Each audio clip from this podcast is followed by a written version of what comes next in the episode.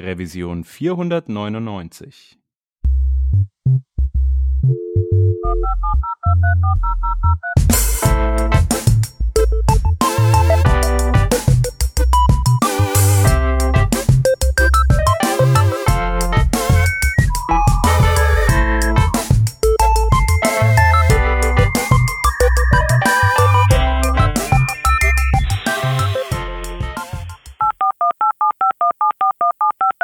Diese Revision von Working Draft wird euch präsentiert von Hörerinnen und Hörern wie euch. Auf patreon.com slash workingdraft könnt ihr uns ein paar Euro in den Hut werfen. Aus euren Beiträgen und unseren gelegentlichen Werbeeinnahmen bezahlen wir allerlei teure Softwareabos und das Honorar unserer Audioproducerin. Wenn ihr euch auch beteiligen wollt, könnt ihr das unter patreon.com slash workingdraft sehr gerne machen. Wir danken euch tausendfach für die Unterstützung und fürs weitere Zuhören. Hallo und herzlich willkommen zum Working Draft, die Revision 499. Äh, wir sind heute zu viert. Äh, mit dabei ist die Vanessa. Hallo. Servus. Der Stefan ist mit dabei. Hallo. Ich bin der Hans und wir haben darüber hinaus noch einen äh, Gast dabei.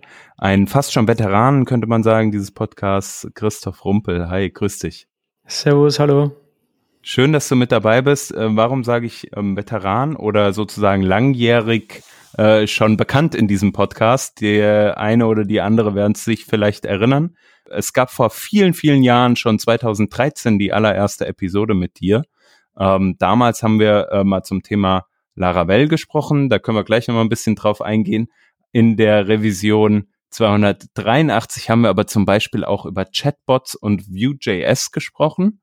Und heute wird es um das Thema Livewire gehen. Da gehen wir gleich noch ein Stück weit weiter drauf ein. Ähm, aber bevor wir da drauf eingehen, kannst du ja vielleicht mal ein bisschen was zu deinem äh, langjährigen Entwicklerleben sozusagen sagen, wenn du möchtest. Wer bist du? Stell dich doch mal vor. Ja, hallo nochmal. Mein Name ist Christoph Rumpel. Ich bin ein Webdeveloper aus Wien. So die Österreich-Fraktion ist heute ein bisschen stärker als sonst hier. Und ja, acht Jahre. Ähm, gratuliere euch zunächst einmal, dass ihr noch immer da seid und noch immer tolle Podcast-Episoden macht. Und acht Jahre ist wirklich lang und auch schön, dass ich auch noch da bin und noch immer in dem Bereich tätig bin. Also ich bin PHP-Developer, Backend-Developer. Ich arbeite seit, ich glaube jetzt neun Jahren mit Laravel und ähm, bin selbstständig, ich bin Freelancer und habe meine eigenen Kurse, einen über Laravel und einen über PHP Storm, die ich derzeit vertreibe. Und ja, bin auch so sehr viel, besonders in der Laravel Community aktiv, bin sehr viel auf Konferenzen, Livestreaming, Podcast, Blog, ähm, Twitter, you name it, überall ein bisschen vertreten. Und ja, freue mich heute hier da zu sein und hoffentlich etwas Wissen mitgebracht für euch. Sehr cool. Ja, schön, dass du da bist. Nochmal herzlich willkommen. Ähm, ist echt cool, dich äh, nach so langer Zeit wieder dabei zu haben. Ich habe mich auch irgendwie zurückerinnert. Du, du warst zumindest im Dunstkreis der allerersten Leute, denen ich, glaube ich, auf Twitter gefolgt bin. Ich bin seit 2009 auf Twitter und damals warst du schon, äh, glaube ich, sehr aktiv mit mit äh, Output da zum zum Thema ähm, Frontend Development, PHP Development, glaube ich, so alles Mögliche. Ähm, und das ist echt schon richtig lange her. Umso cooler, dass wir jetzt zusammensitzen und uns ein bisschen unterhalten und zwar zu einem Thema Laravel Livewire. Ich habe es schon eben angesprochen und zwar aufgrund äh, der Tatsache, dass wir in der Revision 490 über die Themen Alpine.js und Petit View gesprochen haben. Daraufhin kam von Hannes, einem Hörer von uns, der Hinweis, hey, äh, wenn ihr darüber schon gesprochen habt, warum sprecht ihr nicht auch mal über Laravel Livewire? Und daraufhin haben wir uns ein bisschen Gedanken gemacht und haben dich eingeladen und sind sehr froh, dass du äh, ja Bock hattest, mit uns da ein Stück weit drüber zu reden. Vielleicht kannst du ja einfach mal einen Überblick geben, was ist denn eigentlich dieses Laravel Livewire und was ist vielleicht auch Laravel? Ja, sehr gerne. Also wie vor acht Jahren schon begonnen, habe ich hier etwas über Laravel gesprochen. Damals war Laravel noch sehr jung und mittlerweile ähm, ja, ist Laravel auch sehr weit gekommen. Also es ist ein PHP-Framework derzeit, sagen wir mal, das beliebteste oder populärste nach den Umfragen, die man so kennt. Es ähm, hat sich extrem entwickelt die letzten Jahre und war, glaube ich, besonders einfach, weil es für Anfänger sehr einfach zu starten war. Die Syntax, die Developer Experience ist etwas, was man sehr viel mit Laravel in Verbindung bringt, weil es einfach sehr intuitiv ist, wie man es benutzt, sehr einfach zum Starten, aber trotzdem auch die Flexibilität gibt, um größere, komplexe Applikationen zu schreiben. Also wirklich für Software Development in PHP und gerade mit PHP, was die letzten Jahre auch extrem nochmal gereift ist an Features mit den neuen Versionen, ist natürlich auch Laravel super mitgewachsen und derzeit ja eines der beliebtesten Frameworks, die es derzeit gibt. Und ja, ich glaube, weil es eben Laravel gibt und die Community gibt, die sehr, die sehr stark ist, gibt es auch sehr viele Tools rund um Laravel herum. Also da gibt es was zu Deployment, da gibt es was zum Provision von Servern, da gibt es jetzt was für Serverless, da gibt es was, um Laravel asynchron laufen zu lassen. Also da gibt es Dutzende Tools rundherum und eins davon ist auch Laravel Livewire, was äh, ich muss mich kurz erinnern, in New York 2019, wo ich auch auf einer Konferenz war, wurde die Version 1.0 vorgestellt vom Caleb Posio. Und ähm, ja, seitdem ist Laravel Live auch extrem beliebt und ja, ich freue mich, wenn ich da heute ein bisschen mehr davon erzählen kann. Vielleicht starte ich einfach gleich einmal, was ist Laravel Livewire und ähm, wozu benutzt man das? Und aus, Develop aus Frontend-Developer-Sicht klingt es vielleicht auch schon mal ganz lustig, weil Laravel Livewire ist ein PHP Laravel Package, was man in seine bestehende Laravel Applikation installieren kann. Und damit kann man dann dynamische Interfaces bauen, was man normalerweise mit JavaScript oder JavaScript Framework machen würde, aber ohne selber JavaScript zu schreiben. Und das klingt einmal sehr komisch und ähm, ist vielleicht auch ein bisschen komisch, aber es gibt ganz, ganz viele Gründe, warum das Sinn macht und warum das auch ähm, sehr beliebt ist. Und man kann sich das Ganze so vorstellen, wenn nicht, ob ihr P-Checks kennt oder Turbolinks, das sind so ähnliche Tools, die auch im ähnlichen Sektor unterwegs ist, einfach durch einen Server-Request, der von ähm, Browser-Seite aus kommt, werden HTML-Partials, also kleine HTML-Snippets ausgetauscht. Das Konzept gibt schon relativ lange. GitHub zum Beispiel ist da ganz groß, also egal wo ihr in GitHub auf irgendwelche Buttons klickt, wird ein Server-Request gestartet und wird irgendwas ausgetauscht. Und das ist eben ein Konzept, auf dem Laravel Livewire auch beruht. Also ganz kurz, was war das erste, das erste dieser beiden Tools? Also Turbolinks kenne ich nicht. Das ist halt so ähm, macht macht jeden Link auf deiner Seite dynamisch, indem es die Seite über, über ein XML HTTP Request lädt, also über Ajax lädt und noch austauscht und die History aktualisiert über die History API. Also eigentlich ein relativ cleveres Konzept. Aber was war das erste Tool nochmal geschwind? Das erste war P-Checks. Das habe ich noch nie gehört. Das ist, glaube ich, cool. ein jQuery-Plugin, wenn ich mich richtig erinnere. Das ist auch schon etwas älter und ist quasi so ein bisschen ein Vorgänger von Turbolinks, das auch davon beruht quasi, dass man HTML ähm, vom Server bekommt und direkt dann im DOM austauscht und dass man diese Interaktivität bekommt, die man ja von JavaScript kennt, ja. aber im Hintergrund halt doch ein Server-Request verwendet wird. P-Checks, jQuery P-Checks, also Push State und Ajax. Alles klar, das ist genau, das ist genau das Konzept. Super das, das dann mal alleine aus historischen Gründen äh, fügen wir das in unsere Schauen. Ja, wie so oft jQuery ein Vorreiter in vielen Dingen. Und ja, also es ist ein Konzept, was eigentlich ähm, schon viel verwendet wird, in vielen Bereichen auch gibt und man kennt, aber jetzt aus PHP-Sicht halt dann doch ähm, etwas Neues ist und gerade so wie es quasi Livewire macht, halt schon ähm, extrem vielen neue Funktionen, Vorteile und auch Nachteile bereitstellt. Also man kann sich das Ganze so vorstellen, ähnlich wie in einem JavaScript Framework habe ich mein Template und in dem Template habe ich zum Beispiel einen Klickhändler, wo ich jetzt sage, wenn auf diesen Button geklickt wird, möchte ich, dass eine bestimmte Methode aufgerufen wird. Man kennt das sicher von Vue.js. Ich nehme an, bei React wird es auch ähnlich sein. Und anstatt dass jetzt eine Methode oder eine Komponente aus JavaScript aufgerufen wird, gibt es einen Server-Request, der ähm, an PHP, an Laravel geht und dort gibt es eine Klasse, in der die Methode ist, die dann quasi getriggert wird.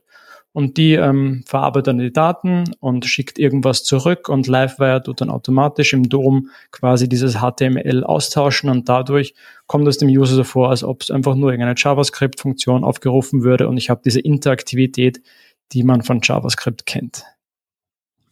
Wie ist das, wenn das dann in den Browser reingerendert wird? Ne? Also man, man hat irgendwie einen äh, umschließende Box, irgendein Diff, sagen wir mal, und da rein rendert man das HTML.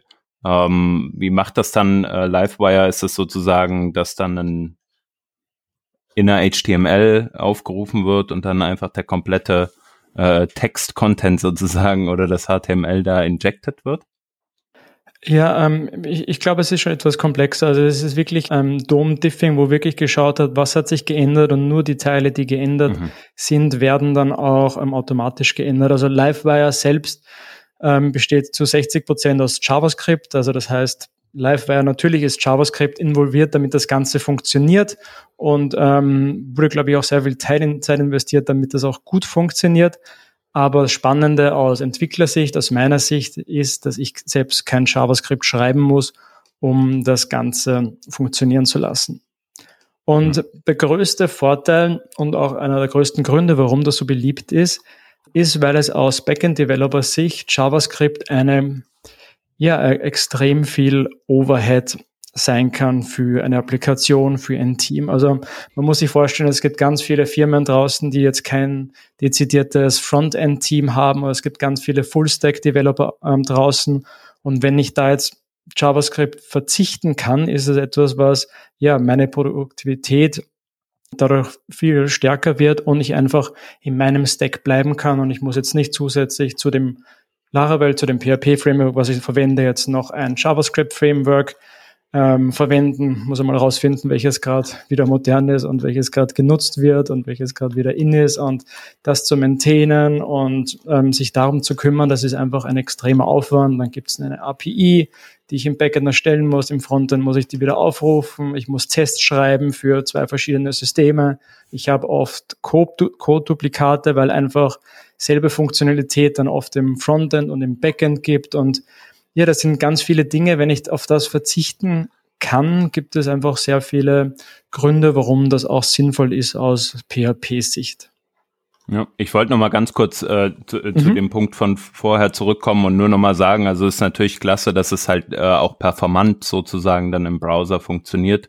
Äh, und um den Punkt wieder aufzugreifen, den du gesagt hast, ne, ähm, ein Riesenvorteil, gerade wenn du halt nicht diese Kompetenz im JavaScript-Bereich hast, ne, da dann äh, diesen Teil zu ersparen und da auch das Richtige raus, äh, richtigen Tools rauszusuchen, ähnliches. Ne? Also heutzutage gibt's ja auch schon viel Fertiges. Aber gerade wenn du halt als PHP-Developer äh, gerne in, in der Umgebung entsprechend unterwegs bist, ne, ähm, und dort ähm, am liebsten halt dich nur mit PHP beschäftigst, dann hilft einem das gerade da natürlich sehr viel. Ich nehme mal an, der JavaScript-Teil wird wahrscheinlich relativ konstant bleiben dann. Nicht? Das wird halt so, so frameworkartig einfach die nötigen äh, Calls abstrahieren, beziehungsweise du wirst die, irgendwelche, irgendwelche Steuercodes oder Indikatoren werden an, an den Client geschickt, damit nachher der JavaScript-Teil was, was, was er sich vom Server holen soll. Ähm, das ist natürlich auch, wenn du entwickelst, sehr, sehr gut zu wissen, dass zumindest das, was du dort schiebst, immer, immer gleich bleibt und äh, konstant bleibt. Nicht? Also gerade ähm, wenn man an die vielen, vielen JavaScript-Frameworks denkt, wo jede Komponenten potenziell die Megabyte, die an den Client gesendet werden, erhöht, obwohl das Ding wahrscheinlich gar nicht braucht wird, ist das schon relativ cool.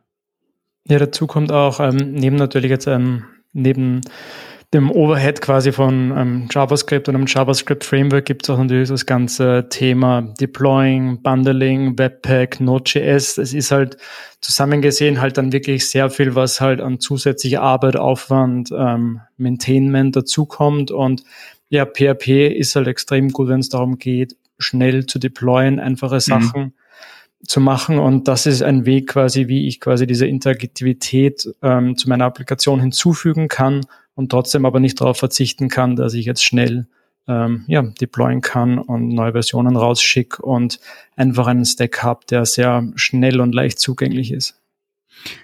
Wie kann ich mir das jetzt vorstellen, wenn ich da als, als Entwicklerin oder Entwickler ähm, versuche, Livewire zu integrieren in, in Laravel oder in, in meiner PHP-Applikation?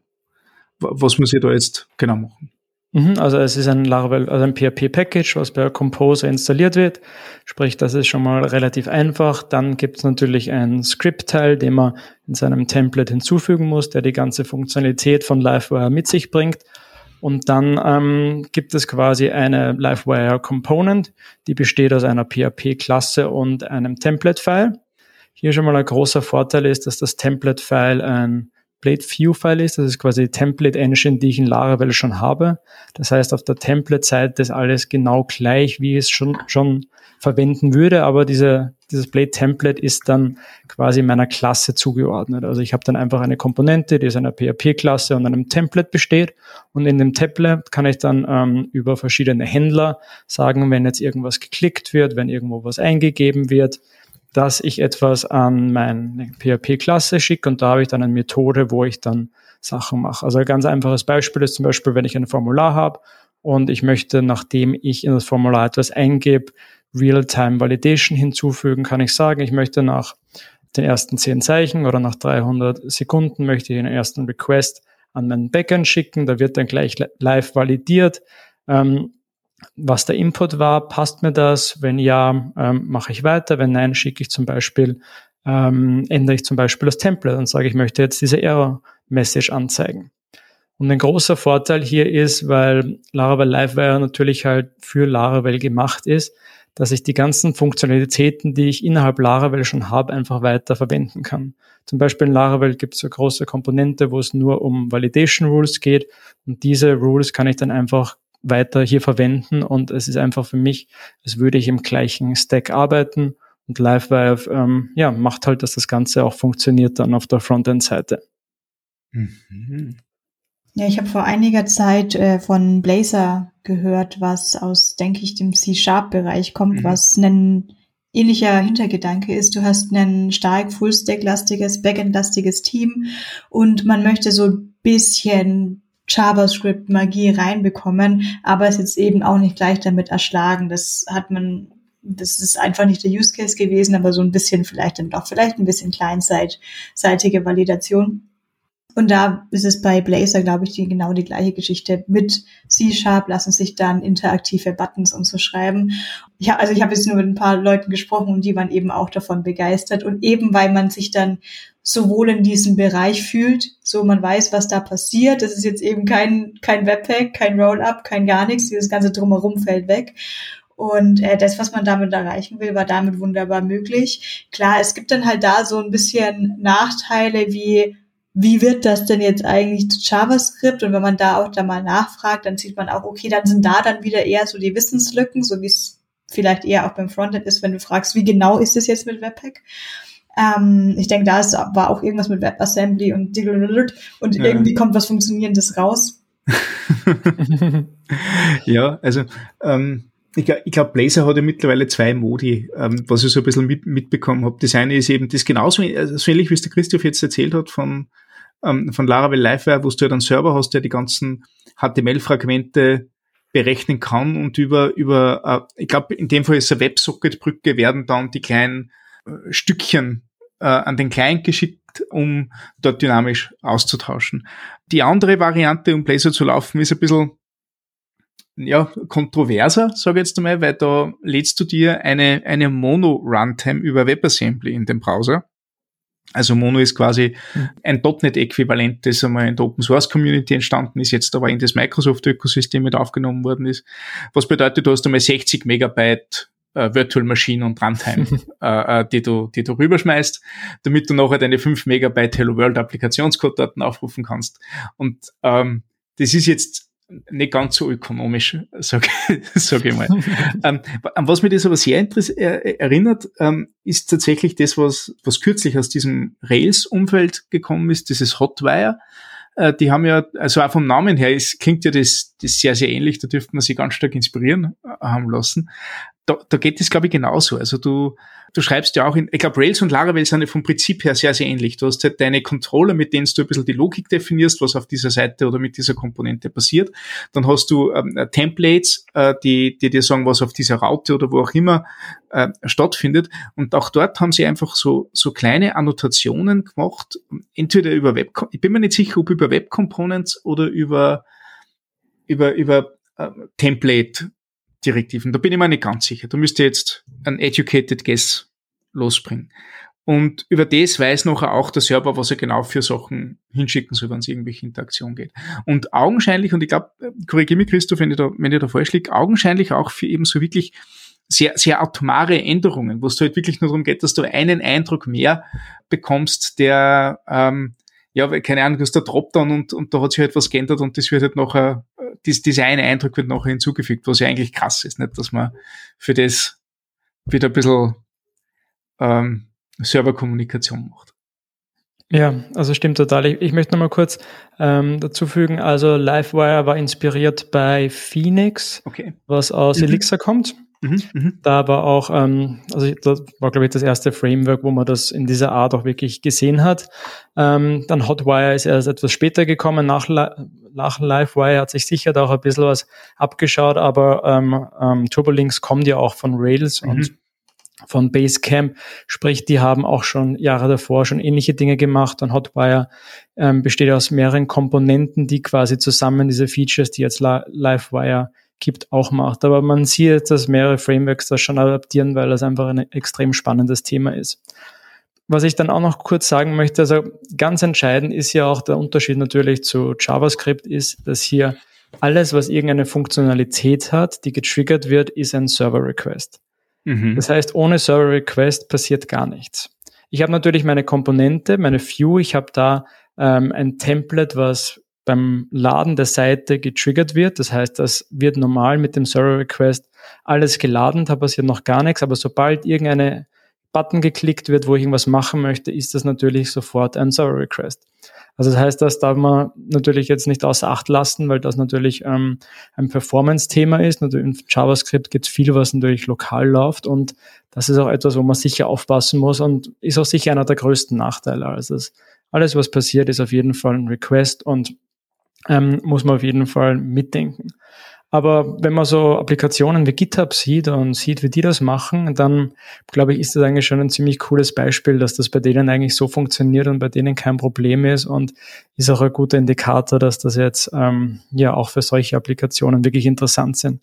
Und auch Stefan, wie du gesagt hast, diese atomare diese kleinen Teilchen, wo ich quasi jetzt in mein Interface was integrieren kann, ist halt extrem spannend, weil ähm, zum Beispiel irgendein Loading Spin oder irgendwie so ganz kleine Funktionalitäten, die ich dann plötzlich mit einer Komponente hinzufügen kann, ohne irgendwas anderes groß zu konfigurieren, groß zu machen. Also man stellt sich vor, viele Developer haben halt ihre Seiten, die halt ganz normal über einen Page Reload funktionieren und dann denken sie, ah, jetzt wäre es aber ganz cool, ich habe die Tabelle, ich würde die gern auch sortieren oder so. Und dann jetzt anstatt irgendeine Library rauszusuchen, das mit der zu machen, jetzt die Tabelle einfach als eine Livewire-Komponente zu machen und einfach nach jeder Spalte sortieren kann und das einfach übers Backend machen kann, ist halt äh, extremer Vorteil. Und ich kann einfach mal diese Dinge testen und einfach ähm, mal beginnen und dann langsam zum Beispiel auch eine Seite umzubauen, was halt auch oft gibt, wenn man einfach nicht mehr zufrieden ist mit nur einem Page Reload und halt doch eine interaktivere Version von seiner Applikation den Usern bereitstellen möchte. Ich glaube, eine Tabelle springt da einen ziemlich guten Punkt, weil ähm, was ist, wenn du jetzt, also, also Tabellen gibt es in unterschiedlichen äh, Varianten und Geschmacksrichtungen, nicht? Aber, aber denk an eine Tabelle mit keine Ahnung wie viel tausend Einträgen. Äh, die willst du eh nicht auf einmal auf deiner Webseite haben. Da hast du irgendeine äh, Pagination äh, drinnen und von dem ist ja äh, ein Sortierungsaufruf ähm, wahrscheinlich eh besser am Backend aufgehoben, wo du dann tatsächlich einfach nur ein Subset an Daten dir wieder zurückschicken lässt äh, für diese, keine Ahnung, für eine neue Query oder Sortierung oder was auch immer, das du auf einem größeren Datenset gar nicht im Client machen willst. Und ich glaube, das ist ein fühlt sich jetzt aus dem, was du so erzählst, da an wie ein sehr wichtiger Punkt, ähm, wo er mal sagen wird, hey, da wo du Daten vom Backend brauchst, und nicht nur, und es nicht nur darum geht, dass du, keine Ahnung, irgendwelche UX-Sachen äh, hast, wo du, keine Ahnung, Dinge versteckst oder collapst, nicht? Also, also diese äh, Akkordeons zum Beispiel oder ähm, von mir aus ein, ein Karussell, falls man das immer noch macht, das weiß ich nicht, ob das, ob das nur, nur ein Thema ist jetzt in 2021. Ähm, da wird sich das dann wahrscheinlich anbieten, dass man eben genau das nicht nimmt, wo es einfach gut ist, dass alle Sachen schon am Client sind weil so dynamisch Slides nachladen stellt man tatsächlich so ein bisschen, ein bisschen kompliziert vor, wenn die wann die Zeitgeträger drüber gehen. Aber eben gerade so, da sind Daten dahinter, nicht? Äh, das, das kann jetzt eben ein, ein großes Dropdown sein aus, aus Sachen, die vielleicht dann nur irgendein dynamisch auf Nutzerinput reagieren. Ähm, beziehungsweise, hey, wie du gesagt hast, diese, diese Tabelle, nicht? Ähm, da stellen wir das eigentlich als, als genau äh, den richtigen Weg für das zu machen. Und ich stelle mir da im Hintergrund immer einen, äh, einfach einen Ajax-Request vor, was ist, wenn ich JSON bekommen würde, das ich nachher in HTML gieße, warum nicht gleich das HTML kriegen, nicht? Also das, da, da ist vom Output her oder, oder von dem, was transferiert wird, ja eigentlich nicht viel Unterschied. Ja, und gerade Server-Side-Rendering ist ja eh gerade in jeder Sprache, in jedem ja. Framework gerade ein Riesenthema und ja, man merkt einfach, dass einfach HTML-Schicken einfach jetzt nicht nur schneller ist und einfach unkomplizierter ist und du halt dann am Backend, wo du sowieso schon viele von diesen Funktionalitäten hast, die du brauchst, um dein Template zu erstellen, dass es dann auch dort gleich gerendert wird, hast, hast halt extrem viele Vorteile. Und ja, ja auch wie du sagst, einfach auch ganz viele Kleinigkeiten. Stell dir eine Tabelle vor mit 1000 Einträgen, du zeigst jetzt die ersten 100 an und dann filterst du zum Beispiel die ID in die gegengesetzte Richtung. Natürlich hast du jetzt nicht alle 1000 Elemente schon lokal irgendwo, sondern musst natürlich wieder normal einen Ajax-Request machen, um diese Daten zu bekommen. Das heißt, in vielen von diesen Fällen hast du sowieso den Request schon und das sind gerade die Beispiele, wo es sich halt auch auszahlt, dann halt wirklich das zu verwenden. Und ein ganz cool, was Livewire umgesetzt ist, zum Beispiel File-Uploads. Also ich weiß nicht, wie es bei euch ist, aber aus Backend-Developer-Sicht File-Uploads ist immer ähm, extrem mühsam und was man da nicht alles für Libraries gibt und was man da machen kann und Validierung und so weiter. Und in Livewire ist das so umgesetzt, dass ich einfach einen Input habe. Ich habe bestimmte Directive in diesem Input, wo ich sage, okay, das wird jetzt ein Livewire-File-Upload und in meiner Komponente dazu habe ich einfach ein Array, wo ich zum Beispiel die Validierung einstelle. Das soll nur JPEG sein, nicht größer als ein Megabyte. Ich habe all die Funktionalitäten, die ich in Laravel schon habe, wo ich das speichern kann, meine verschiedenen Storages. Kommt das auf Dropbox, kommt das auf Amazon und so weiter. Also das ist, das greift dann einfach alles so Hand in Hand, diese Funktionalitäten, wo ich eh 90 Prozent quasi aus dem Backend brauche und eigentlich das bisschen JavaScript dann halt ähm, ja, nicht selber machen muss, weil es einfach funktioniert. Und das ist auch ein Ding sicher bei Livewire, dann bin ich auch schon fertig wieder. Ähm, es ist genau wie Laravel, ähm, Developer Experience ist ganz hoch geschrieben. Die Dinge sollen wirklich einfach innovativ, gut zu nutzen sein und ähm, der Caleb, der ähm, für Livewire zuständig ist, der hat, ähm, verwendet einfach auch ganz viel Zeit, damit das einfach so gut funktioniert und dann auch gut, so gut beliebt ist. Ja. Auf jeden Fall einige gute, ähm, gute Punkte. Ich wollte nochmal an einem Punkt von vorhin anknüpfen, ohne die Diskussion jetzt nochmal aufzumachen, aber ich glaube, das wichtige Thema, ähm, was ihr jetzt äh, besprochen hattet, so man, man bekommt halt HTML geliefert, in, ihr habt das Beispiel von der Tabelle genannt, ne? Ähm, ich glaube, was ganz wichtig ist, ist irgendwie dieses Thema, wohin packe ich halt meine Logik der Applikation, ne? wo liegt meine Business-Logik und ähm, in so einer Tabelle kann es halt Sinn machen, dass man eine Filterlogik halt eher auf den Server packt, muss man eh, wenn die Daten zu groß sind, ihr habt es genannt, ne? aber ich glaube, hm, das Problem, was man ja heute häufig hat, ist dadurch, dass wir so capable sind im Browser, also dass die die ähm, die Frameworks uns eigentlich so viele Möglichkeiten geben, Dinge auch im Browser, eine, Bra eine Logik auch in einem Browser zu legen, glaube ich, passiert es auch sehr sehr häufig, dass wir eine Business-Logik im Browser abbilden, ähm, die eigentlich vielleicht architektonisch gesehen in einem Backend halt viel besser aufgehoben wäre. Ne? Ist jetzt ein Stück weit unabhängig diese, dieser Punkt ähm, von mache ich das jetzt über JavaScript-Content, den ich da übertrage, oder ist das HTML, das da im Endeffekt rauskommt. Ähm, aber ich glaube, ein Riesenvorteil, den man halt nicht außer Acht lassen äh, sollte, und das ist ja auch so ein Stück weit das, wo, wo Server-Side-Rendering äh, ganz stark drauf einzahlen kann, nämlich, dass man halt keine duplizierte Logik macht, ne? dass man halt nicht hingeht und sagt, okay, ich schreibe meinen Code halt im Frontend im JavaScript-Framework aber gleichzeitig muss es halt im Backend auch genauso nochmal äh, berechnet werden und die ganzen Frameworks, jetzt ich nehme mal Next.js, ne, die dann halt zumindest die Anzeigelogik ja nur an einer Stelle einmal abbilden und ähnlich ist es ja dann auch mit mit Laravel und, äh, mhm. und Livewire, wo du halt auch nur die Anzeigelogik nur an einer Stelle einmalig äh, definierst. Ne? Und dann hast du zumindest diesen Layer schon mal raus aus deiner Gleichung, musst das nicht zweimal machen Ähm, und jetzt geht's halt dann nur noch drum, dass du deine Business-Logik halt ordentlich schreibst und die kannst du halt dann losgelöst betrachten von dem, was im Frontend passiert. Und ich glaube, das ist halt das Wichtige, ne? Dass du so, also dass du sofort halt diesen Pfad aufmachen kannst. Anzeigelogik und hier äh, meine Business-Logik, die halt irgendwie wieder ähm, ähm, also die ich halt einmal an einer Stelle mhm. schreibe und ich connecte die einfach und habe damit nicht so ein Hassel ähm, und, und fange dann auf einmal an, äh, Daten, äh, weiß ich nicht, zu mergen in einem Frontend oder so. Ja, das ist auch ein ganz guter und wichtiger Punkt. Also wie immer bei allem, it depends und ähm, alles, was ich hier sage, ist natürlich aus meiner Backend-Developer-Sicht ähm, und meiner Laravel-Developer-Sicht und es gibt natürlich viele Gründe, ähm, das anders zu machen. Es hängt immer ab von der Firma, vom Team, vom Produkt. Also es gibt so viele Dinge, die damit einspielen. Aber ähm, ja, wie du auch gesagt hast, es ist, es ist einfach sehr spannend, dass das auch so funktioniert und aus dem Developer-Bereich gibt es einfach wirklich so viele Leute, die halt dann plötzlich da stehen und zwei Codebases haben, weil sie kommen aus dem Backend-Bereich, dann plötzlich wollen alle SPEs haben und dann ähm, hast du plötzlich ähm, deine Vue.js-App, du hast deine Laravel-App, du hast eine API dazwischen, du hast Tests auf beiden Seiten. Ähm, ich möchte jetzt gar nicht so sehr über Test im Frontend beginnen, aber für mich war das immer ein Horror, wenn ich mit Chester und in der Richtung versucht habe, was zu machen, aus, wenn man vom PHP-Unit kommt und ja, aus ähm, Backend-Developer-Sicht sind das halt ganz viele Themen, die halt wirklich deinen deinen Arbeitsablauf und deine Produktivität ähm, ja stark beeinflussen. Das sind ja sehr, sehr gute Vorteile. Ich denke, jetzt werden doch ein paar Personen da sich gerade fragen, was sind denn dann die Nachteile? Wie schaut's denn da aus mit, ist das performant, ist klar. Also fühlt sich das nativ an, ist doch immer die Frage, wenn man es nicht mit dem, mit der, mit der Sprache schreibt, die dann tatsächlich ausgeführt wird. Ja, also natürlich wie bei allen Dingen gibt es auch Nachteile und wie ich schon erwähnt habe, alles was interaktiv passiert, ist ein Sorry Request. Also natürlich jeder Request ähm, ist nicht gut für die Performance oder ähm, kann der Performance schaden. Deswegen muss man da auf jeden Fall aufpassen und es ist einfach gut zu wissen.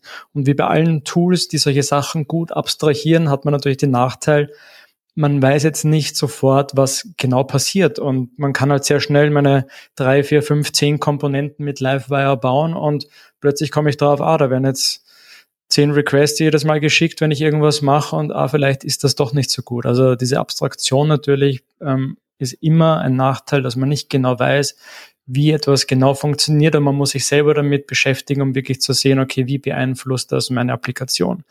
Für die Projekte, die ich jetzt meistens gemacht habe, habe ich nie einen Performance Problem gesehen. Da gibt es teilweise so viele andere Dinge äh, wie Bilder oder andere Sachen, die die Performance mehr schaden als jetzt ein kleiner Ajax-Request aus meiner Sicht. Aber ich bin da jetzt auch kein Performance-Experte, aber es fühlt sich einfach fast wie nativ an und äh, es gibt da auch sehr viele Funktionen, die helfen dem User, das auch wirklich so ähm, rüberzukommen. Also dann gibt es Funktionen, um einfach irgendwelche Loading-Spinger zu zeigen, während was geladen wird und auch sehr viel in Richtung Animation. Und was auch spannend ist bei Livewire natürlich, also das kommt vom Caleb und der Caleb hat auch Alpine.js gemacht, worüber ihr, wie ich gehört habt, auch schon gesprochen habt. Und das ist dann auch wieder, wo ähm, es Laravel gibt, dann kommt Laravel Livewire für diese Interaktivität und alles, was zusätzlich noch nur JavaScript-seitig ähm, interessant ist, gibt's halt dann Alpine.js, was halt ein Minimal JavaScript Framework ist, was natürlich auch dann super mit Livewire funktioniert und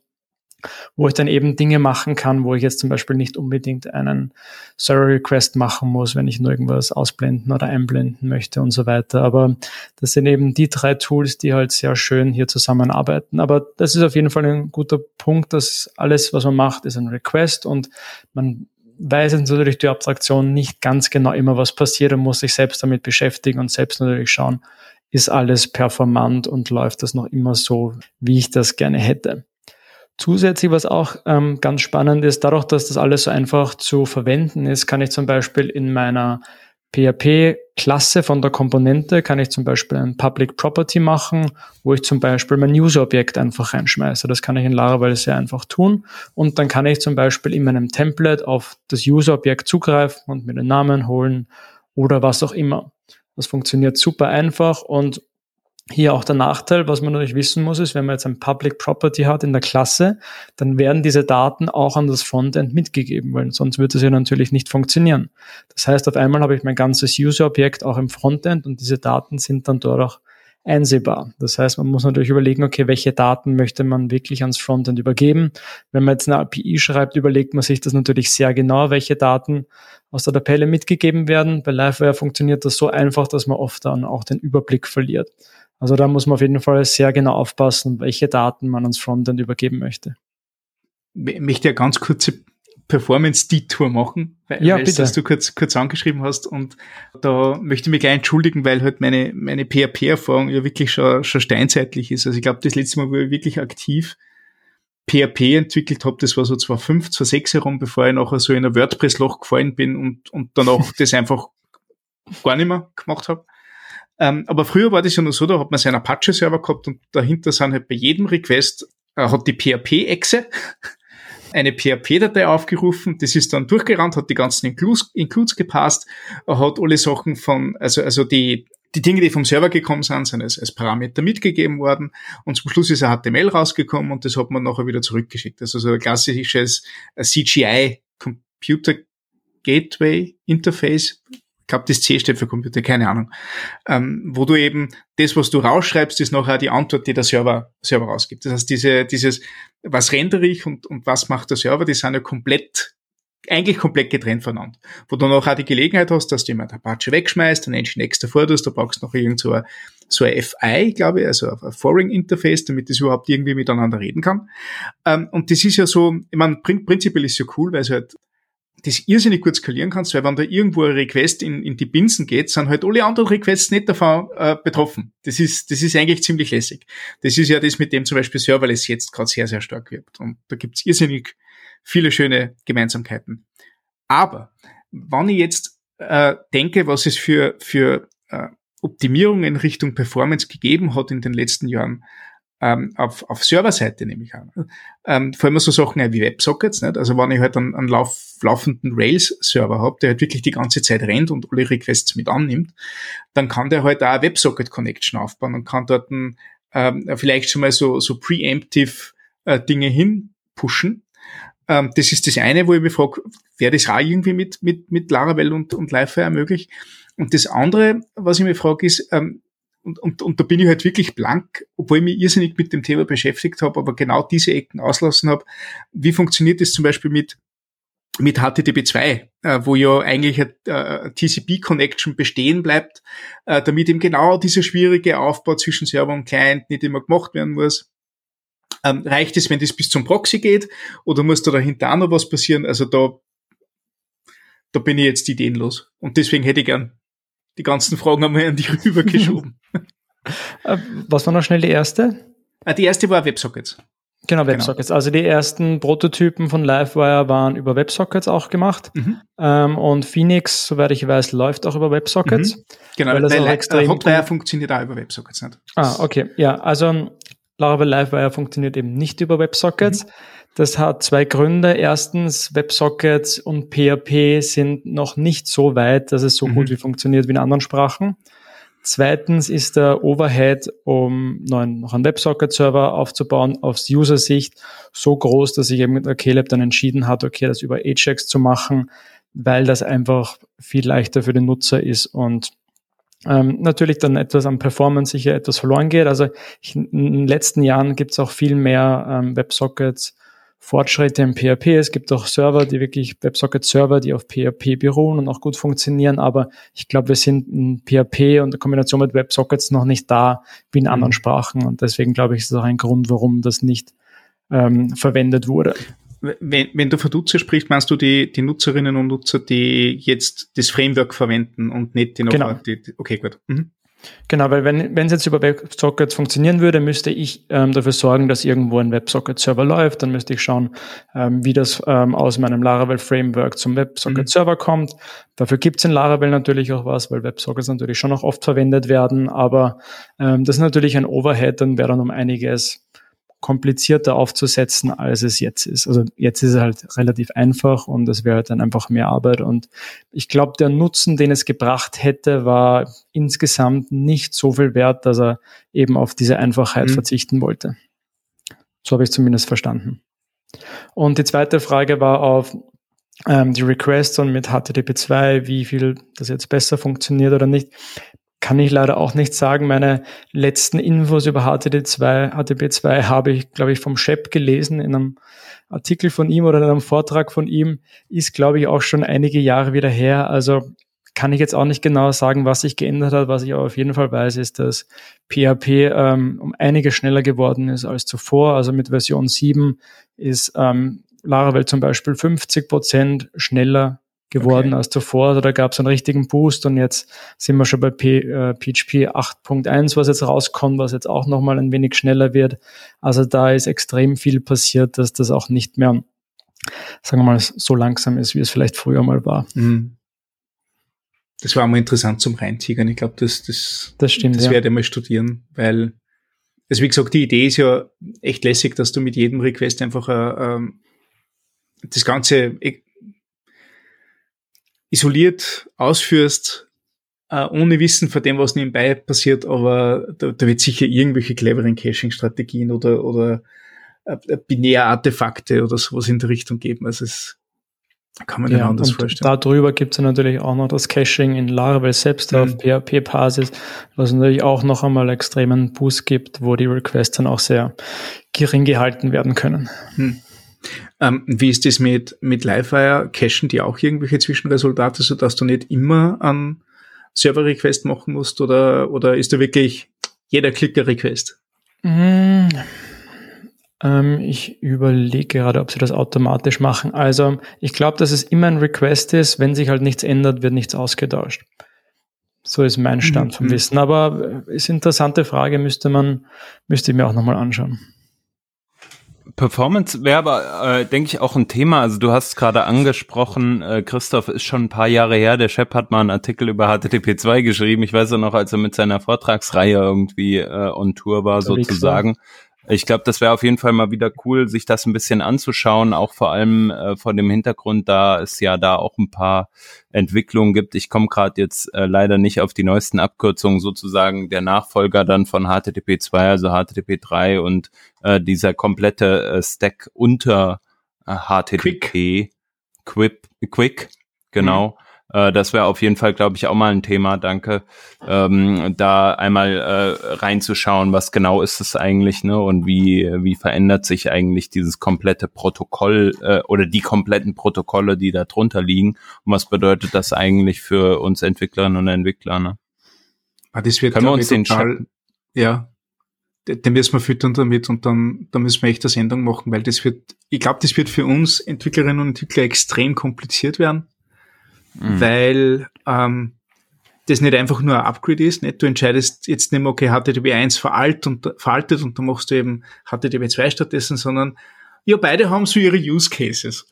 mhm. und, und, und dann wird's immer ein bisschen grauslich. Nicht? Wenn du nicht so eine Pauschalaussage treffen kannst, so wie, hey, wir, wir machen sowieso jetzt alles über HTTPS, weil es sicher ist, deswegen HTTP 2 all the way sondern du musst jetzt entscheiden, okay, hast du jetzt viele Inhalte, die du streamen willst, wie zum Beispiel Videos oder sonst irgendwas, wo es vielleicht besser ist, wenn du HTTP3 machst, weil du vor allem eine konstante Verbindung haben willst, nicht unbedingt eine korrekte Verbindung, aber zumindest eine konstante.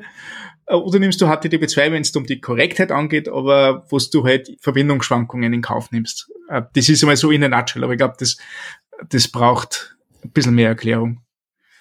Ja. Aber na, da hätte es mir einen Chap drauf an, unbedingt. Ja, genau. soll er eine Folge machen. Das würde mich auch sehr interessieren.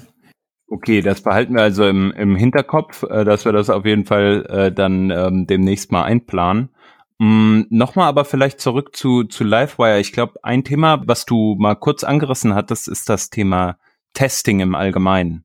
Ich meine, wir mhm. haben ja jetzt schon gesagt, so irgendwie, du hast halt dann äh, Business-Logik, die halt an einer Stelle liegt. Du schreibst halt irgendwie dann wahrscheinlich, also Unit-Tests sowieso in PHP irgendwie und äh, kannst halt deine, deine Business-Logik einfach testen, hätte man vorher auch gekonnt, ob da jetzt am Ende dann HTML oder ein, ein JSON rauskommt, ist dem Test ja sozusagen oder für den Test ja nicht so ganz so wichtig. Wie ist denn das, wenn man da fürs Frontend beispielsweise einen Test schreiben würde oder will man das überhaupt? Ja, also ich, ich mache seit einigen Jahren sehr viel TDD, also bei mir geht quasi nichts ohne Tests und bin da großer Fan und das war für mich auch immer ein großes Thema, weil im Frontend-Bereich Testing, ja, bin ich nie so, so glücklich gewesen mit den Tools.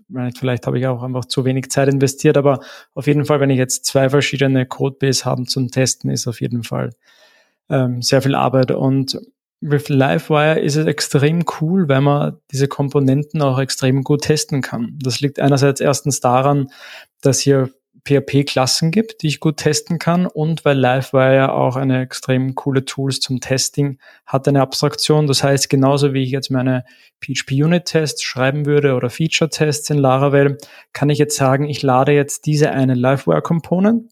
Sagen wir zum Beispiel, das ist diese Tabelle ähm, die ich anzeige mit meiner Livewire Component und dann kann ich sagen, ich setze jetzt bestimmte Variablen. Zum Beispiel vielleicht habe ich eine Variable, die mir anzeigt, auf welcher Seite ich gerade bin. Und dann sage ich, wenn ich auf Seite 2 bin, dann möchte ich, dass diese, dieser Text zum Beispiel zu sehen ist. Und dann lasse ich das einfach laufen und dann setzt die Variable automatisch und automatisch wird im Backend quasi das Template neu geladen mit dieser Variable und dann habe ich einfach, ähm, sind dann String Comparisons, die dann einfach schauen, okay, ist dieser Text jetzt zu sehen oder nicht und damit läuft dann mein Test oder nicht. Das heißt, ich habe so eine Abstraktion für diese Tests, wo es so ähnlich ist, wie wenn ich jetzt im Browser testen würde, aber im Endeffekt interessiert mich ja sowieso nur das HTML, was geschickt wird an den Browser und ich kann das einfach extrem gut testen und so kann ich meine Livewire Component testen und dann sage ich einfach, okay, ich möchte die Methode in meinem Test aufrufen und dann erwarte ich das hier oder ich erwarte das hier und je nachdem durch die Daten, die ich mitgebe, kann ich dann eben auch bestimmen, was ich nachher sehen möchte. Und für mich aus meiner Backend-Developer-Sicht ist das halt ein Riesenvorteil, weil ich halt sehr viele Tests schreiben kann, für die ich normalerweise, es gibt auch Laravel Task Dusk, which, ähm, das ist ein Tool, wo ich dann wirklich ähm, einen Chromium Browser lade und quasi halt dann wirklich schaue in einem Browser, ob das funktioniert und das wäre halt für mich extrem viel Overhead, wenn ich jetzt wirklich sowas verwenden möchte. Und mir reicht wenn ich meine Templates teste und sehe, dass da die Funktionen, die ich aufrufe, das HTML so verändern und ich dann bestimmte Dinge sehe oder nicht in der Hoffnung halt, dass das JavaScript von Livewire funktioniert und nicht irgendwelche Bugs hat. Ne? Weil, genau. Ja. Aber das ist sowieso beim Framework, dass man sich auf bestimmte Dinge verlassen muss, dass die so ja. funktionieren und dass die selbst so gut getestet sind, dass das passt. Aber natürlich, das gibt dann immer ja. Sachen, wenn man zum Beispiel das Skript nicht ähm, ins Template einbaut, dann ja, funktioniert das vielleicht theoretisch, aber ähm, dann in der Praxis vielleicht nicht oder solche Dinge. Also gibt es natürlich trotzdem Dinge, auf die man aufpassen muss, aber es ist schon mal ein großer Vorteil, mhm. als wenn man jetzt zum Beispiel gar keine Tests schreiben würde für diese Funktionen. Du hast ja auch nochmal zwei ähm, Testfiles jetzt von dir einfach mal bei, bei ähm, in einem Projekt ähm, hochgeladen. Auf jeden Fall können wir auch nochmal verlinken, wer sich das mal im Detail anschauen möchte, äh, kann da einfach mal reingucken. Ähm, genau, vielleicht da noch interessant zu erwähnen, ähm, diese Tests sind aus einem Projekt, was ich gerade habe, das heißt Lara Streamers. Das ist eine Plattform, wo man sieht, wer aus der Laravel Community live streamt in den nächsten Tagen oder Wochen. Das ist so eine Übersicht über diese Livestreams und der Viewer kann, also User können schauen, wann wer streamt und dann diesen Streams folgen.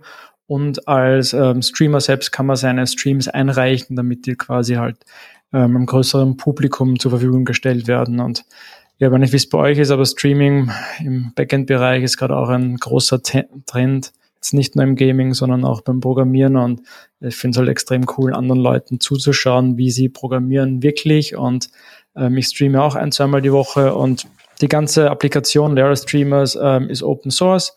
Findet man auch, wenn wir vielleicht auch noch verlinken.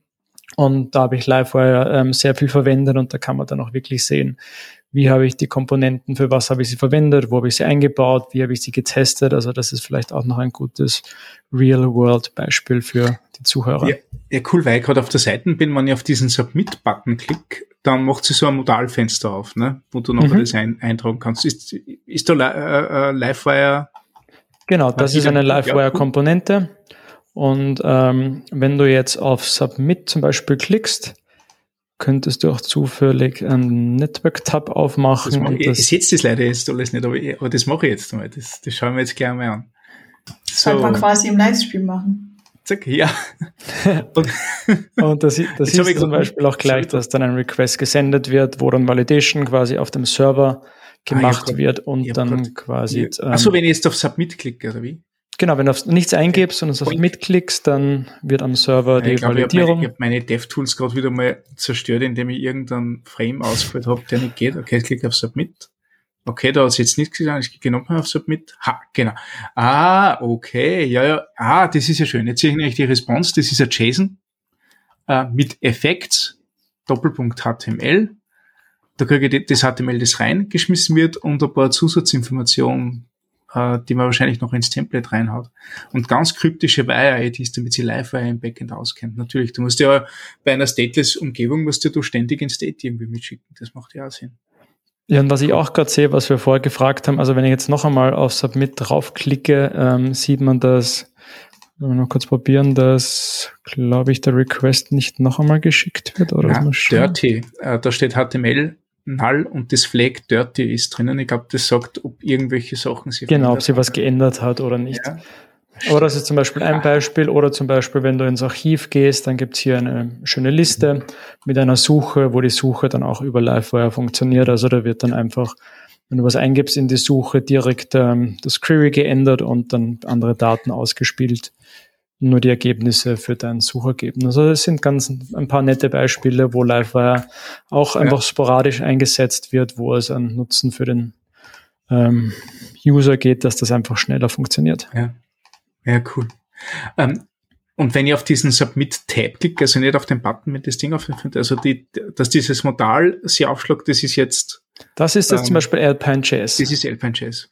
Und da hast du eigentlich genau diese, diesen Unterschied gemacht. Nicht? Also es macht absolut keinen Sinn, dieses Formular extra zu übertragen, äh, sondern da ist halt so dieser, diese poppende Animation, nicht? die übrigens ziemlich steil ist. Äh, ähm, eigentlich genau das Richtige. Ne?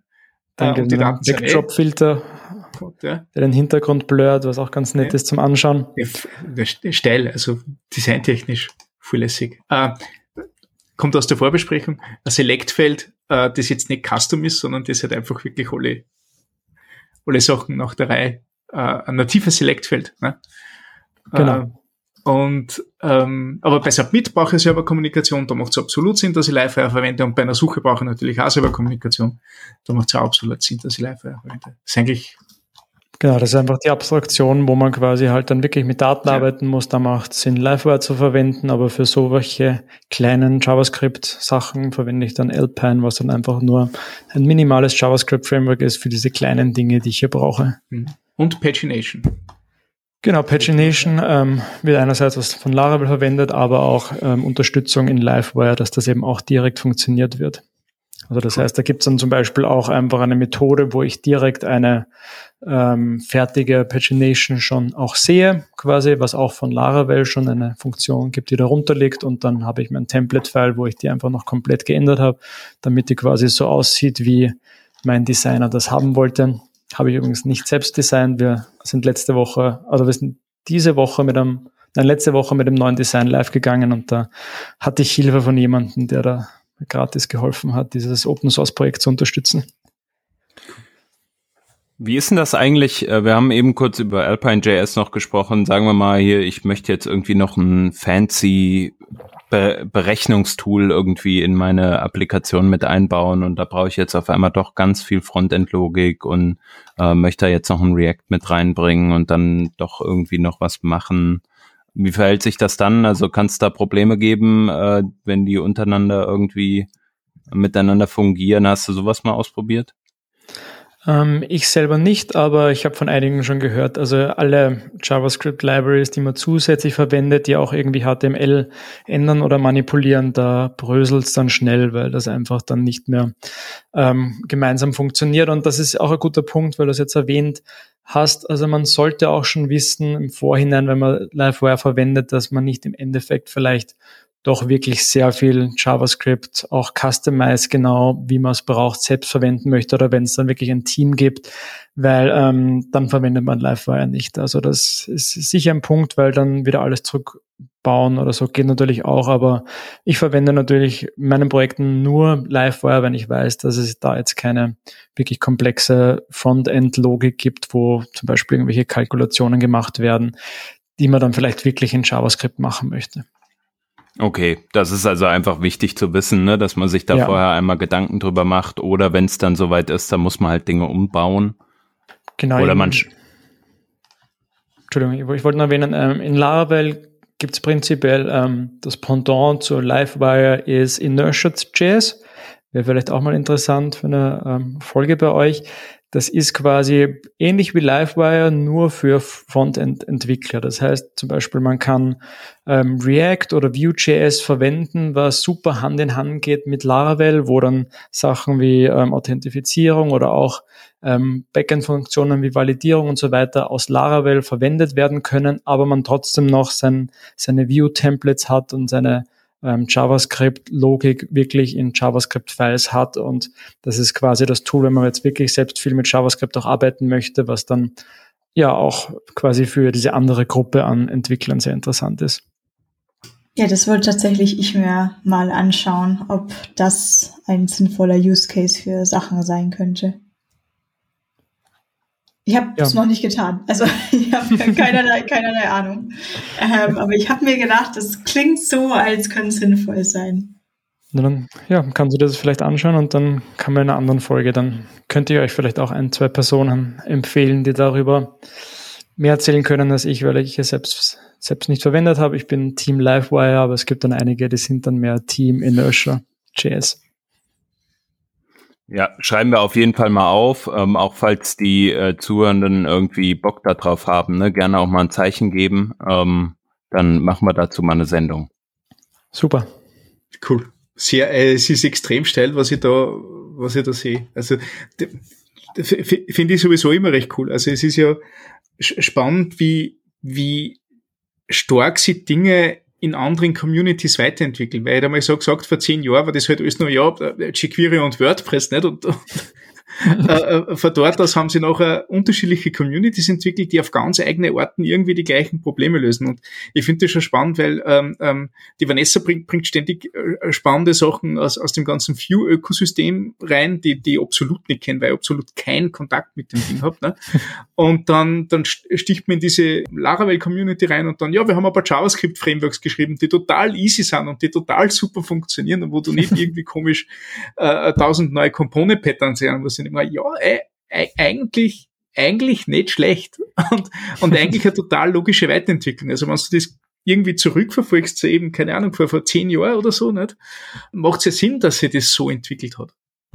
Ja, ich, ich finde es auch spannend, wenn man extremen Aus Austausch auch sieht zwischen den Communities, zwischen den Programmiersprachen und Frameworks und alle versuchen auch von den anderen irgendwie zu lernen und ja, jeder versucht die gleichen Probleme zu lösen. Natürlich gibt es verschiedene Ansätze, aber man sieht halt manche Sachen, die gut funktionieren, die verwendet man anders auch und ja, es ist, es ist wirklich spannend. Ich bin halt sehr viel in dieser Laravel-Bubble, würde ich sagen. Und für mich ist auch immer spannend, wenn ich da mal rauskomme und andere Communities und andere Frameworks und Programmiersprachen sehe, was sich da tut. Also niemand schläft, die Communities sind überall extrem stark und ja, es ist einfach eine spannende Zeit als Entwickler. Leicht überfordernd manchmal, aber trotzdem spannend. Ja, also das, ich, ich habe den Punkt der Überforderung erreicht, wo ich einfach so, passt okay, macht's. Total okay, wenn ich nicht alles mitkriege. Voll in Ordnung. ja, steil. Gut, dann wäre die Frage noch im Raum, ob wir noch was äh, vergessen haben, was wir noch behandeln sollten. Lass mich kurz meine Notizen durchschauen. Hm, ein Vorteil, den ich auch schon kurz erwähnt habe, vielleicht noch einmal ganz kurz darauf eingehen möchte, ist eben, dass ich mit Lara, äh, mit Livewire meine Blade Template Engine aus Laravel verwenden kann, die ich sowieso schon mit Laravel verwende und das halt unglaublich viele Vorteile bringt, weil das einfach genau aussieht wie all meine anderen Templates, die ich davor hatte und alle Funktionen, die ich darin habe, wie irgendwelche ähm, Direktiven für for each Loops oder zu checken, ob jemand autorisiert ist, ein User oder nicht, oder verschiedene PHP oder Laravel Helper Klassen, die ich halt aufrufen kann. Diese Sachen kann ich einfach genauso weiter verwenden wie zuvor und ähm, das macht eben das ganze Template-Ding auch ex extrem einfach und spannend. Das ist mir gerade noch aufgefallen, wie ich durch die Liste gegangen bin. Ja, auch wieder Developer Experience, ne? Auf der einen Seite, du hast halt ein, eine Sache, die du lernen musst und du musst nicht mehrere Sprachen sozusagen oder mehrere Metasprachen irgendwie erlernen, um dann deinen Frontend-Code oder Backend-Code zu schreiben, äh, beziehungsweise deine äh, Templates an zwei Stellen zu pflegen. Genau, bei, bei mir oder bei vielen anderen ist das eben dieser Tall Stack für Tailwind, ähm, Alpine.js, Laravel und Livewire. Das habe ich schon mal gehört. das, ist, das, ist, das ist so ein Running Gag in, in die letzten Working Draft Episoden, dass ich mir gesagt habe, hey, ob, ob Sie schon vom Trollstack gehört? Das ist mir nämlich vor kurzem irgendwie über die Füße gerollt und ich habe das nicht gewusst, dass das gibt. Und dann muss jetzt der Chef kommen und sagen, ja, und es gibt auch noch den T-Stack, das ist Tailwind Express und Alpine.js. Ah, dann dann okay. haben wir quasi die gleiche Diskussion, die wir jetzt mal haben, wenn ich in der Show bin. ah, super. Tailwind Alpine, Laravel und Livewire. Wahnsinn. Beeindruckend. Toll. Und äh, was war der andere Stack? T. T. So. Ver verlinken wir alles, würde ich vorschlagen. Ich hätte noch eine Frage zu dem, des Lara Streamers von der Seite ist ja auch ein öffentliches Repository auf GitHub. Mhm, genau. Wo finde ich denn jetzt hier diese HTML Dateien. Ich, ich wollte mich durchklicken, ich habe sie nicht gefunden. Ähm, Sind die da drinnen? Ich schicke dir gleich sowas. Also findest das unter Ressourcen, Views. Ach, Ressourcen, okay. Habe ich hier, also alles, was blade.php ist, ist so eine View-File. Und mhm. unter Ressourcen-Views hast du dann noch einmal Livewire und das sind die Views, die wirklich von einer Livewire-Component sind. Mhm. Wenn ich dort diese X-App-Layout äh, ähm, HTML-Tags sehe, ist das etwas, das von Laravel in was anderes übersetzt wird oder ist das eine Web-Component, die rausgeschmissen wird? Na, das sind Laravel Components, die so ähnlich ähm, ausschauen wie ähm, Web Components, aber einfach über Laravel. Das hat sich jetzt auch in den letzten Jahren ähm, so ein bisschen entwickelt, dass das irgendwie schöner ist, als jetzt nur irgendwelche Includes zu verwenden, dass man diese eigenen Components hat, die einfach ausschauen wie ähm, normale Tags und dahinter dann entweder nur ähm, HTML-Code gibt oder es gibt dann auch PHP-Klassen, wenn man zusätzliche Logik braucht, die dann zum Beispiel, wo man Informationen geben können, zum Beispiel alle Streams übergeben und die werden dann, wird dann vielleicht noch irgendwas mit denen gemacht, bevor die dann an das Template weitergegeben werden. Aber es ist, ich, ich finde das steil, weil tatsächlich kann, könnte man vorstellen, so wie das Ding da jetzt ausschaut, kriegst du es ohne Probleme in einer, in einer Frontend-Framework genauso rein. Weil du hast halt nur HTML-Code. Ne? Ob das jetzt da dahinter Web-Component ist oder View-Component oder äh, irgendwas anderes, äh, die, die, die Curly Braces für, für, fürs Template, das kriegt man mit einem anderen, äh, mit einer anderen Template-Render-Engine auch hin. Das ist steil.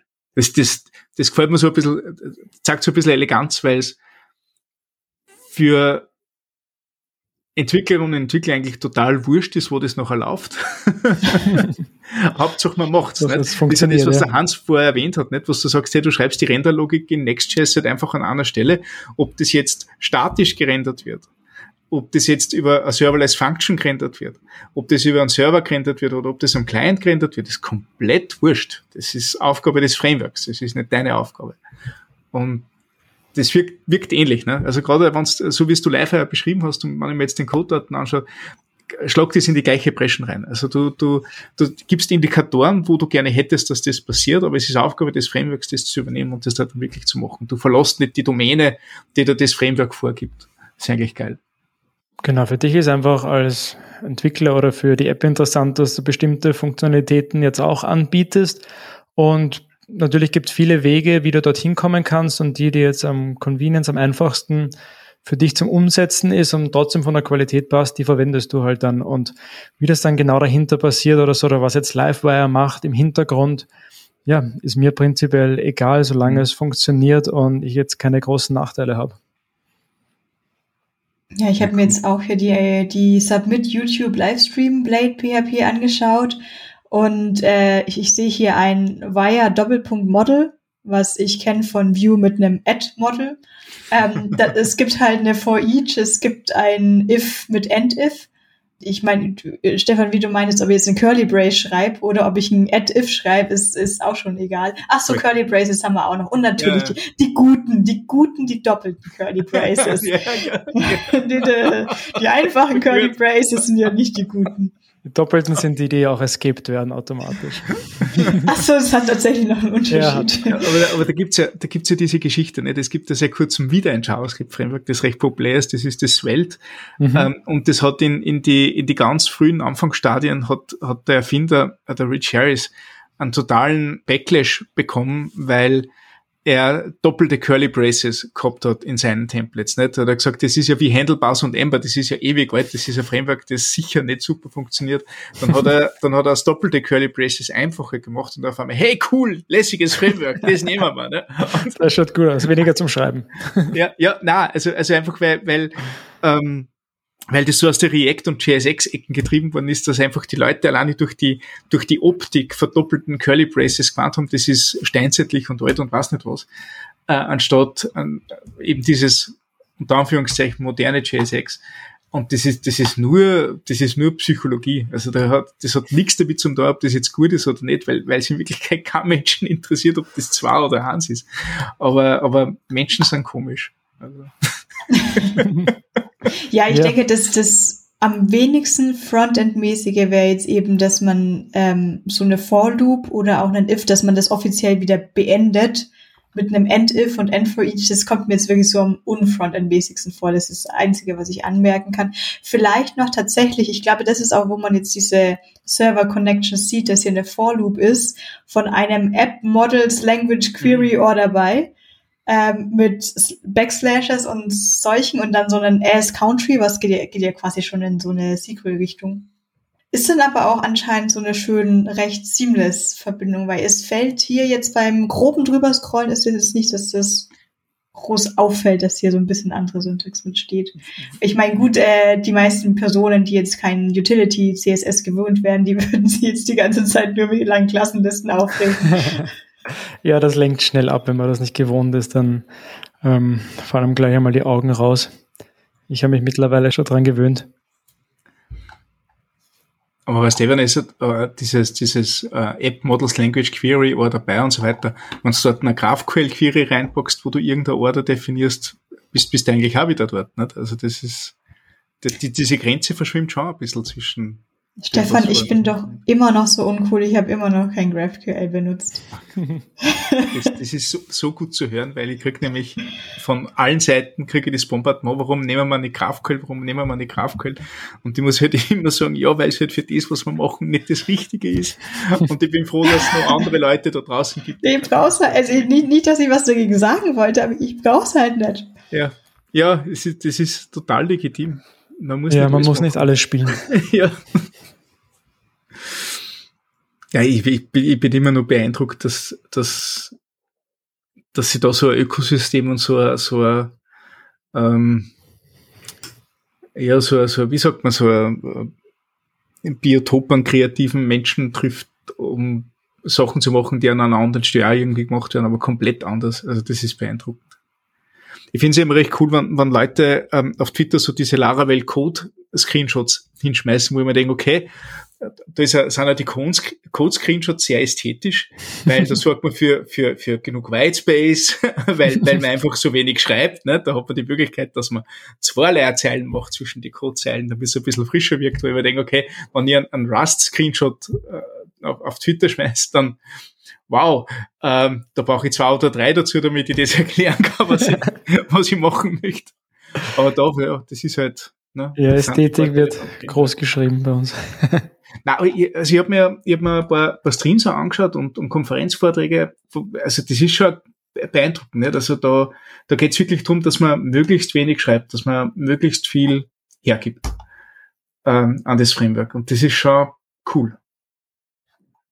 Ja, das ist auch das, was mich von Anfang an einfach auch sehr begeistert hat an Laravel, dass es einfach eine Philosophie dahinter steckt, dass man einfach sehr einfach und schnell beginnen kann und dann einfach, je nachdem, wie die Anforderungen sind, dann ja, Sachen komplexer anders machen kann. Aber für mich ist auch mittlerweile dieses simple Art von Programmieren, also jetzt nicht einfach, aber simpler Code einfach der beste Code, weil den kann ich einerseits schnell ändern, den kann ich, den kann ich quasi jetzt so machen, dass er jetzt funktioniert und muss nicht gleich an alles denken, was in zwei oder drei Jahren passiert.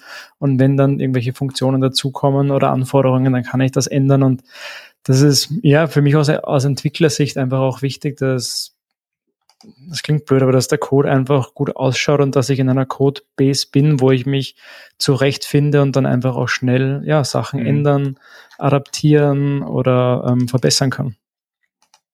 Na, das verstehe ich sehr gut. Mir geht es also weniger um Ästhetik, sondern einfach nur um den, um den einfachen Umstand, dass, dass ich viel Code schwer parsen kann. Also, also da, da muss ich weit mehr denken, als wie wenn ich einfach sehr bewusste und, und einfache Sachen lese. Nicht? Also das, ich bin halt ja. auch schon alt.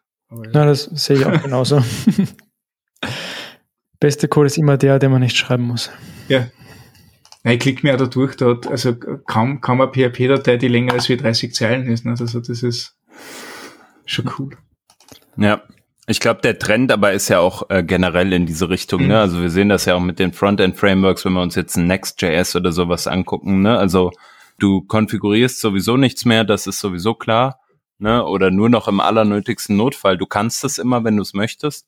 Aber vor allem hast du halt, du hast irgendwie opinionated Vorgaben, die halt irgendwie dein Framework beeinflussen.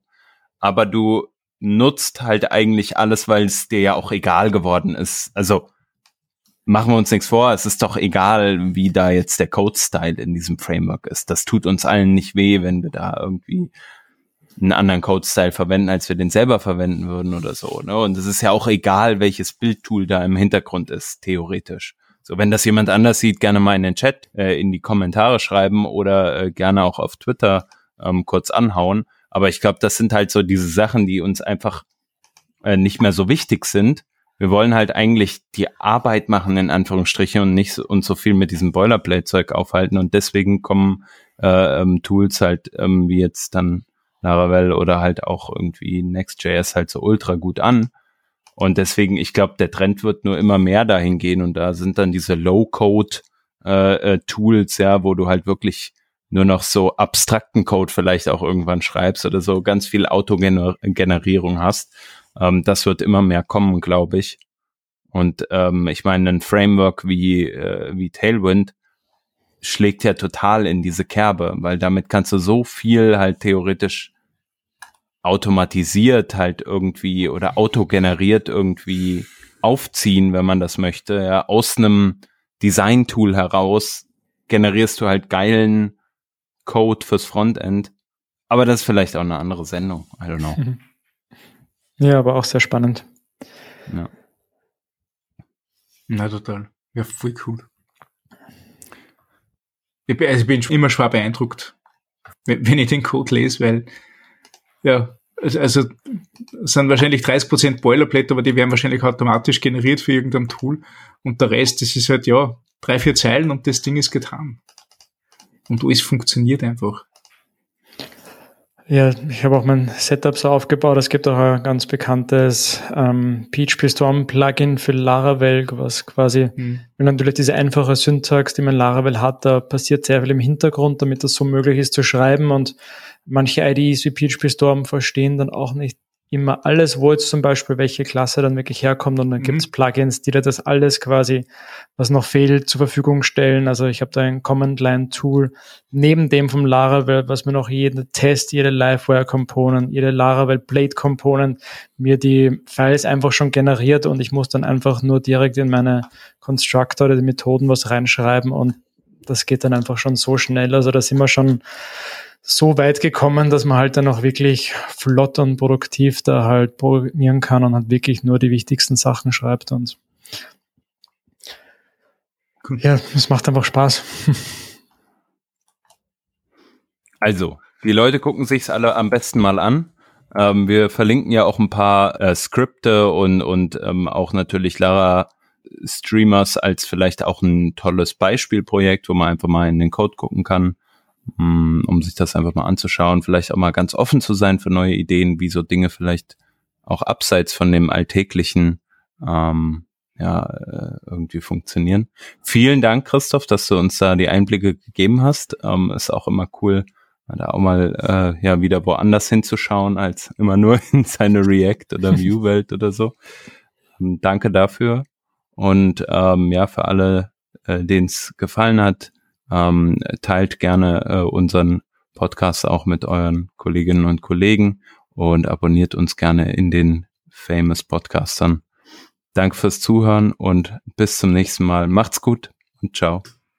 Ciao. Ciao. Tschüss.